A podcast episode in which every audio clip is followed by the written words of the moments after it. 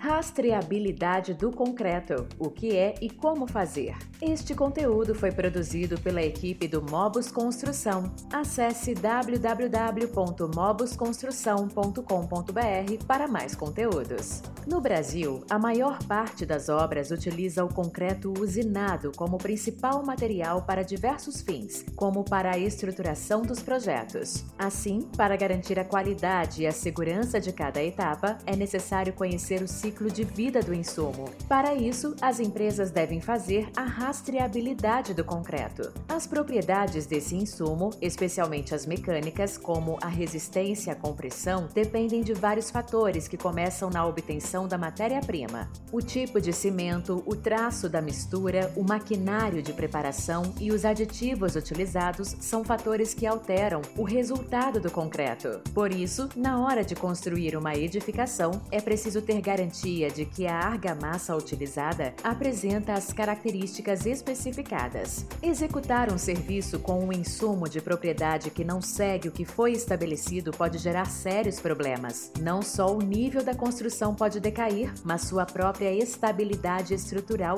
gerando riscos à segurança. O que é rastreabilidade do concreto? O termo refere-se ao processo de conhecer o ciclo de vida do material aplicado nas construções. Na prática, isso significa fazer uma conferência de cada caminhão que chega na obra para checar a qualidade em si. O objetivo principal é identificar os materiais, propriedades e características do produto entregue. Além disso, algumas questões como o funcionamento correto do veículo, o tempo desde a produção até a entrega do produto e condições climáticas também precisam ser avaliadas. A rastreabilidade do concreto é realizada sempre na chegada do elemento à obra, antes do processo de concretagem. Assim, caso o insumo não esteja em conformidade com o que foi especificado, a substância tem que ser rejeitada pela empresa. Por que é importante ter o processo de rastreabilidade do concreto? Esta etapa é de extrema importância para o controle e gestão da construção, pois permite a obtenção de dados para embasar a tomada de decisões. Sem este processo, é impossível saber a qualidade e conformidade do material. São vários os problemas que podem decorrer da falta de controle no recebimento do concreto. Em elementos estruturais, como vigas e fundações, realizar a concretagem com um material de propriedades inferiores ao necessário pode gerar uma instabilidade em toda a obra, representando um risco às pessoas que circulam no local. Vale lembrar que este insumo é utilizado em grandes quantidades nas edificações, representando um custo elevado no orçamento. Assim, fazer este passo com um produto de má qualidade pode causar patologias que vão gerar retrabalhos e reforços, o que traz ainda mais gastos e atrasos no cronograma. Por isso, implementar e fazer corretamente a rastreabilidade é muito importante. Dessa forma, é possível garantir a conformidade, a qualidade e a proteção durante a realização do projeto e no pós-obra. Como é feita a rastreabilidade do concreto?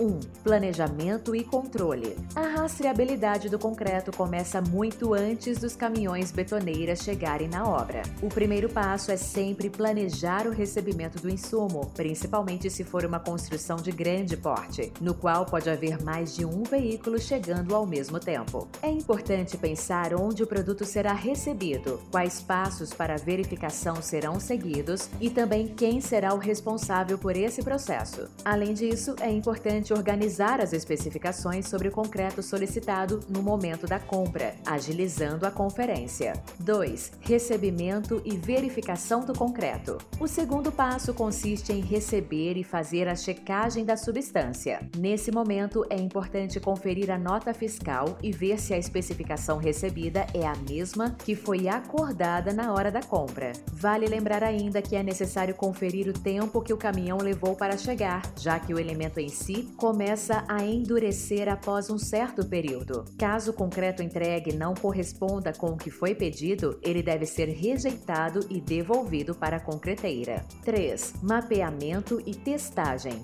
Após a conferência, a próxima etapa da rastreabilidade do concreto é a retirada de amostras para a realização de ensaios. Assim, será possível determinar propriedades como a resistência do insumo, garantindo que o material esteja em conformidade com o que foi especificado nos projetos. Com todos os registros da verificação obtidos, é possível fazer o mapeamento licenciamento da substância. Esse documento é um compilado de informações, como data, características, resultados de ensaios e número da nota fiscal.